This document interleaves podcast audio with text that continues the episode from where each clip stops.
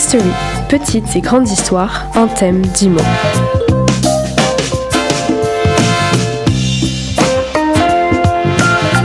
Bonjour et bonne année. Bonne année. Bienvenue dans cette première émission de 2021 de History avec toujours Nathan et Roman. Bonjour. Comment ça va? Bah super, c'est comme un lundi, Ah non, mais encore une fois là. ça sera mon running gag de cette émission. Donc le concept 10 mots, un thème et on doit vous écrire une histoire chacun. Donc il y aura bien entendu aussi la rubrique de Roman. Euh, pour rappeler un peu les mots, euh, la dernière fois c'était pantoufle, câlin, formidable, napperon, renard, cadre, touche, shampoing, sourire et turlututu. Euh, et le thème de la semaine c'était les formules magiques. Donc sans plus attendre, on va passer à la première histoire de Nathan. Euh, je préviens, j'étais pas très inspiré parce que les mots sont un peu durs et le thème aussi. Ouais. Du coup, euh, j'ai fait un peu euh, une histoire drôle, un peu loufoque. Il se leva et mit ses pantoufles électriques qui réchauffent les pieds. Et ça, c'est formidable, car il adore les pantoufles qui réchauffent ses pieds. Sigmund est un travailleur dans une chaîne de shampoing très célèbre, enfin dans son monde. Mais Sigmund n'est pas très bon travailleur et son cadre n'était pas très fier de lui. Il fut viré. Dommage pour lui, mais bon, c'est pas grave. Il apprit qu'il était destiné à sauver le monde car il maîtrise la magie. Après, on insère ici un scénario de film cliché où le héros doit sauver le monde, mais Sigmund, bah, il a la flemme. C'est normal, c'est Sigmund.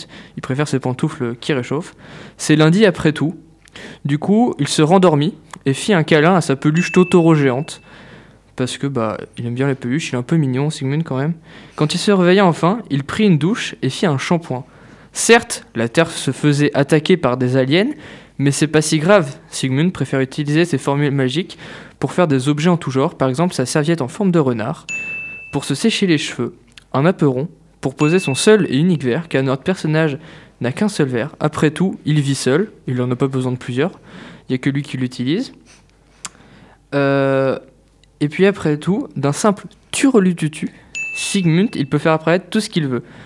Ah oui, et la Terre est colonisée par les aliens, mais Sigmund, bah, il a pris sa douche. Et moi, ça me. Il se leva avec le sourire, du coup, moi, ça me réchauffe le cœur, ça me le touche, avec une petite pointe sucrée pour cette nouvelle année. C'est vrai que c'est pas mal. euh, Ça n'a aucun sens. Oui, ça n'a aucun sens. Ça part dans tous les sens. Oui, mais c'était. Je me suis bien amusé. Sigmund, il s'en fout. La Terre, elle est morte, mais lui, ça va, il a pris sa douche. Au calme. hein. Oui, c'est euh, assez drôle, encore une fois, avec ton personnage de Sigmund qui Ah bah est oui, euh, totalement. En fait, il est pas dans notre univers, lui.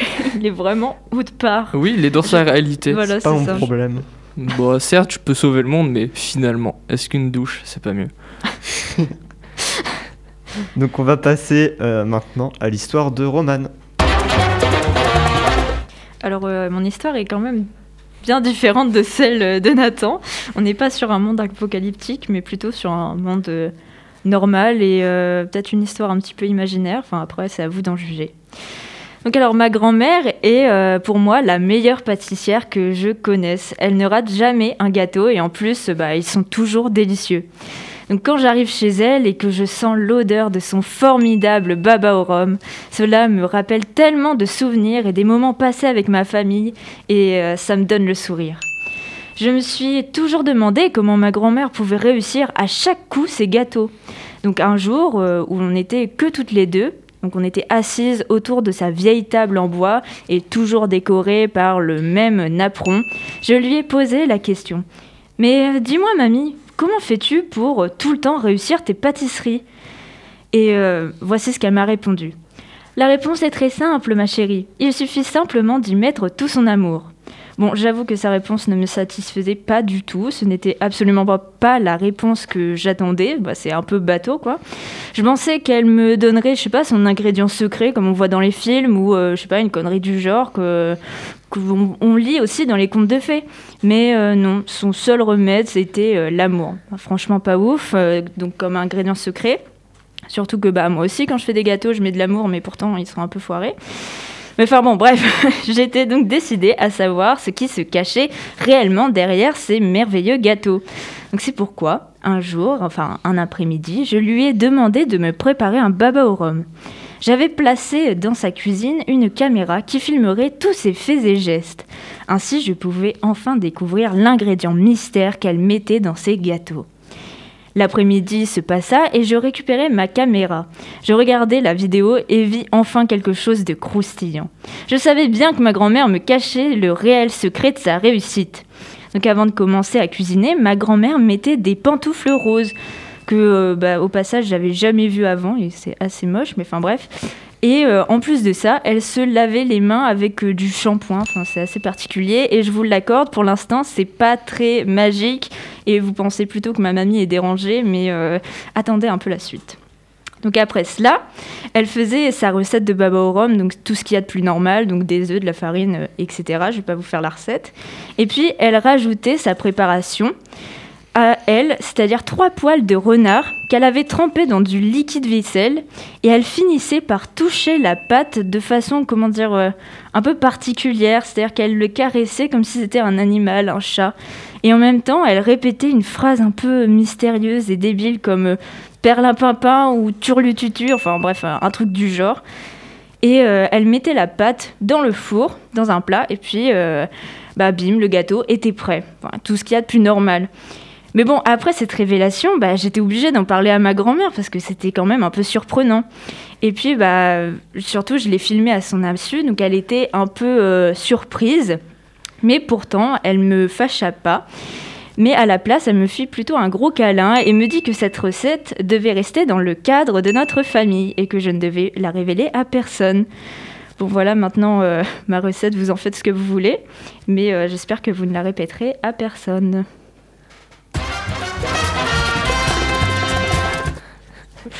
Se laver les mains avec du shampoing. Mais il fallait le placer, le shampoing. Ouais, le shampoing, moi non plus, j'ai pas. Ouais. Du coup, je me suis dit, je vais pas le mettre dans le gâteau. C'est vraiment, tu l'as mis là pour le mettre là. Voilà, c'est ça. Au moins, il, est mis. Bah, moi, j'aime bien tes, tes, petites parenthèses en mode. Euh, je vous vois venir, euh, tout ça. Bah oui, parce que du coup, au début, quand, quand j'étais en train d'écrire, je me suis dit, il faut que je place pantoufle et shampoing. Dans ma recette, enfin dans mon histoire, ça allait pas. Donc je me suis dit, je vais mettre ça au début. Puis bah, les gens, ils vont croire que bah, c'est pas si surprenant que ça. C'est juste que ma mamie, elle est bizarre. Mais bon, je vous rassure, ma mamie ne fait pas ça. Hein. Ses gâteaux sont très bons, mais elle n'a pas recours à des choses un peu mystérieuses comme du, des poils de renard euh, dans du liquide vaisselle. Voilà. je vous rassure quand même, on n'est pas des fous dans ma famille. voilà. Du coup, on passe à la troisième histoire. Euh, Jordan a 6 ans et cette nuit-là, il se lève dans le but de rencontrer le Père Noël qui est venu déposer les cadeaux. Donc il enfile ses pantoufles et va dans le salon. Mais euh, sous le sapin, euh, d'étranges petites créatures scintillent. Donc il se rapproche et tout à coup les cadres et son apron préféré avec des touches de vert et de rouge volent dans toutes les pièces. La pièce pas.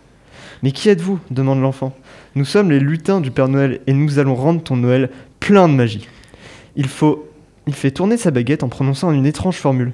Turlututu et la neige parut. Euh, Jordan regarde par la fenêtre et voit le paysage se transformer sous ses yeux ébahis.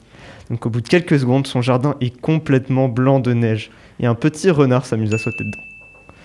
Euh, il faut que tu t'endormes, sinon tu risques d'annuler le sort. Au même moment, d'autres lutins jettent des sorts à différents objets de la maison. Ils ont même pensé à ensorceler son shampoing pour qu'il sente le mieux possible. Donc chaque détail compte pour le jour de Noël. Tout doit être parfait pour les lutins.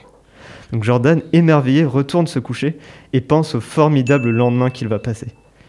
Au petit matin, l'enfant et sa famille se réveillent et passent le meilleur Noël de leur vie. Ils se sont fait plein de câlins pour se remercier de leurs cadeaux et ont été souriants toute la journée.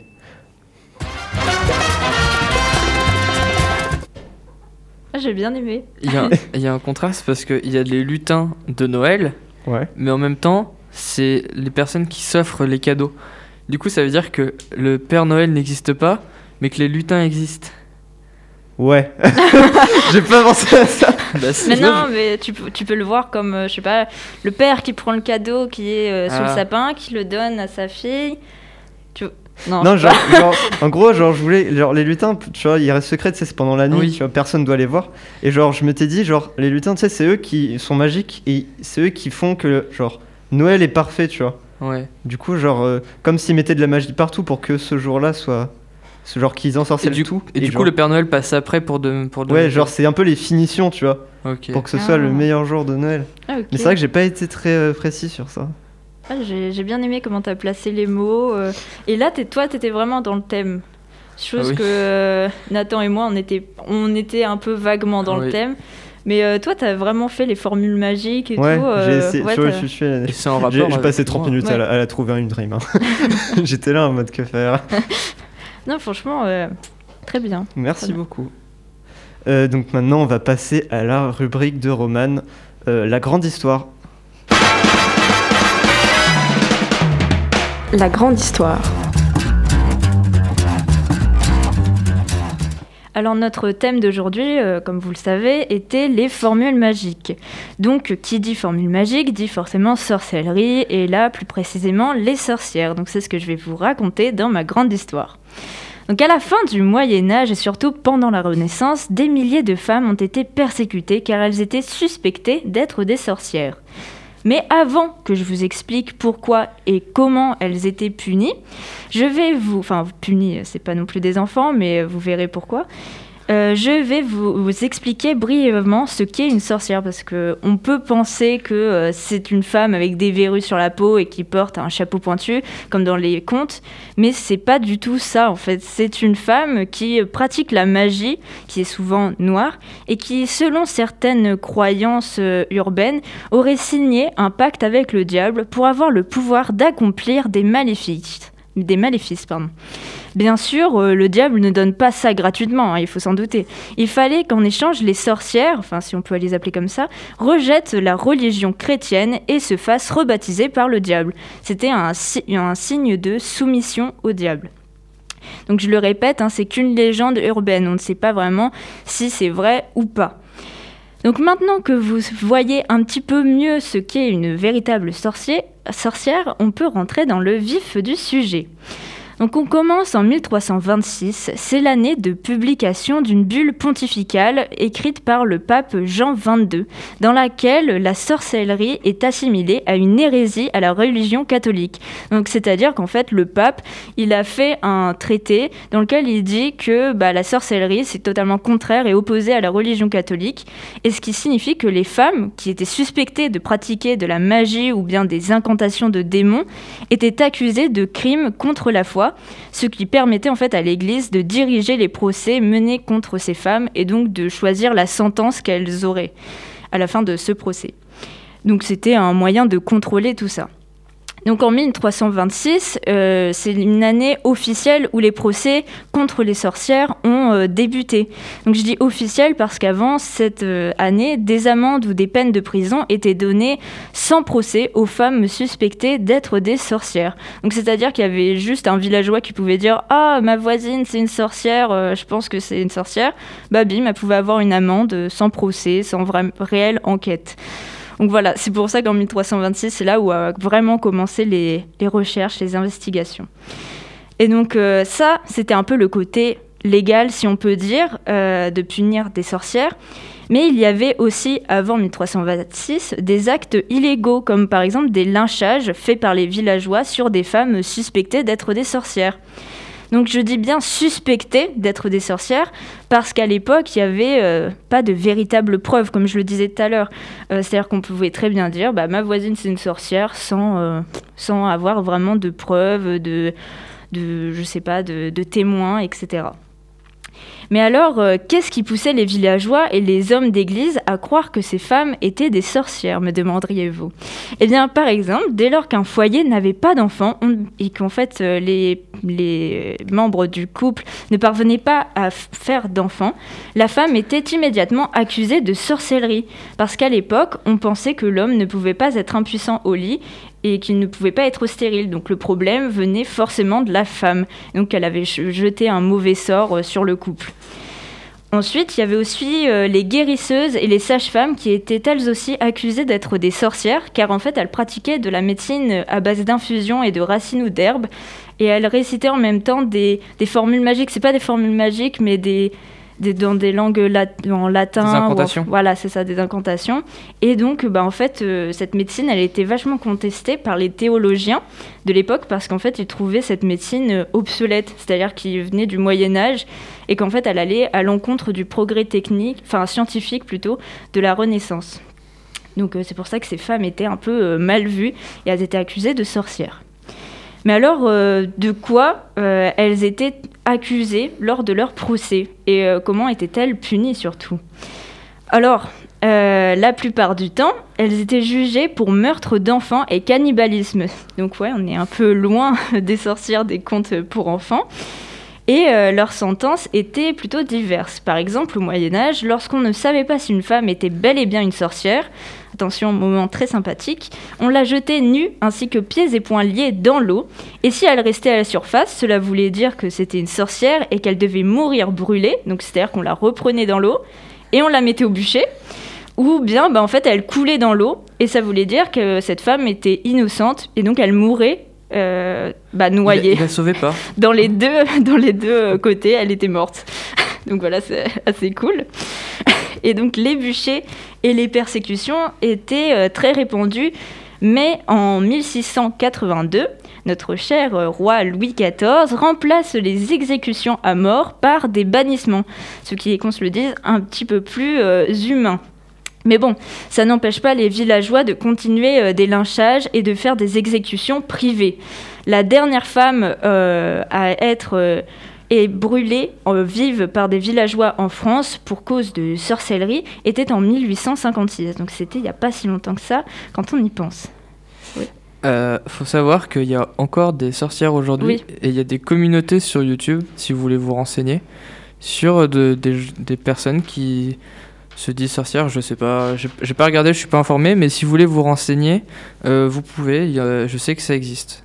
Bah, après, moi, je me suis plutôt focalisée sur euh, la période en France et euh, Ouais, sur le passé. fin- voilà, Ouais. c'est ça, fin du Moyen Âge et Renaissance. Mais euh, c'est vrai qu'il y en a encore en Afrique. J'ai pas les pays, mais je sais qu'il y en a encore Non, mais en il Afrique. y en a aussi, des il y en a, euh. il y en a aussi chez nous. C'est des communautés qui font des vraies vidéos, D'accord, ok. comme si on faisait des, par exemple, des tutos pour, je sais pas, pour faire des bracelets, etc. Mais sur de la sorcellerie. Génial. Enfin voilà, sur ces bonnes notes, euh, bah, je vous laisse et je vous dis à la semaine prochaine. Donc merci beaucoup d'avoir écouté euh, History. Euh, donc les prochains mots, on n'avait pas d'invité, du coup on les a piochés sur une- un site, des mots, des sites au hasard dans le dictionnaire. Comme pour les premières émissions. Ouais, comme pour la première émission. Et du coup, c'est auberge, avant, cahier, cortex, menacé, statue, fin, canne, visage euh, et chocolat. Et le, thème est l'amitié, donné par Capucine. C'est une dédicace. Donc on on se retrouve la semaine prochaine. Euh, si vous voulez participer ou bien nous donner des mots euh, et- ou un thème, n'hésitez pas à nous contacter sur le mail roman, de Roman, pardon, donc roman.lartigue.lp2ipoitiers.fr ou sur le mail de Delta FM, contact-radio-delta.fr. Euh, on vous laisse sur la chanson de Lana Del Rey, The Season of the Witch. Euh, donc c'était Nathan, euh, Romain, Roman. Euh, on est là lundi d'ailleurs, toutes les semaines, le lundi à 13h30. Retrouvez-nous. Euh, au revoir. Au revoir. Au revoir, à la semaine prochaine. many sights to see. And when I look in my window, so many different people to be. They're strange, so strange. It's very strange to me. You got to pick up every stitch. You got to pick up every stitch. You got to pick up every stitch.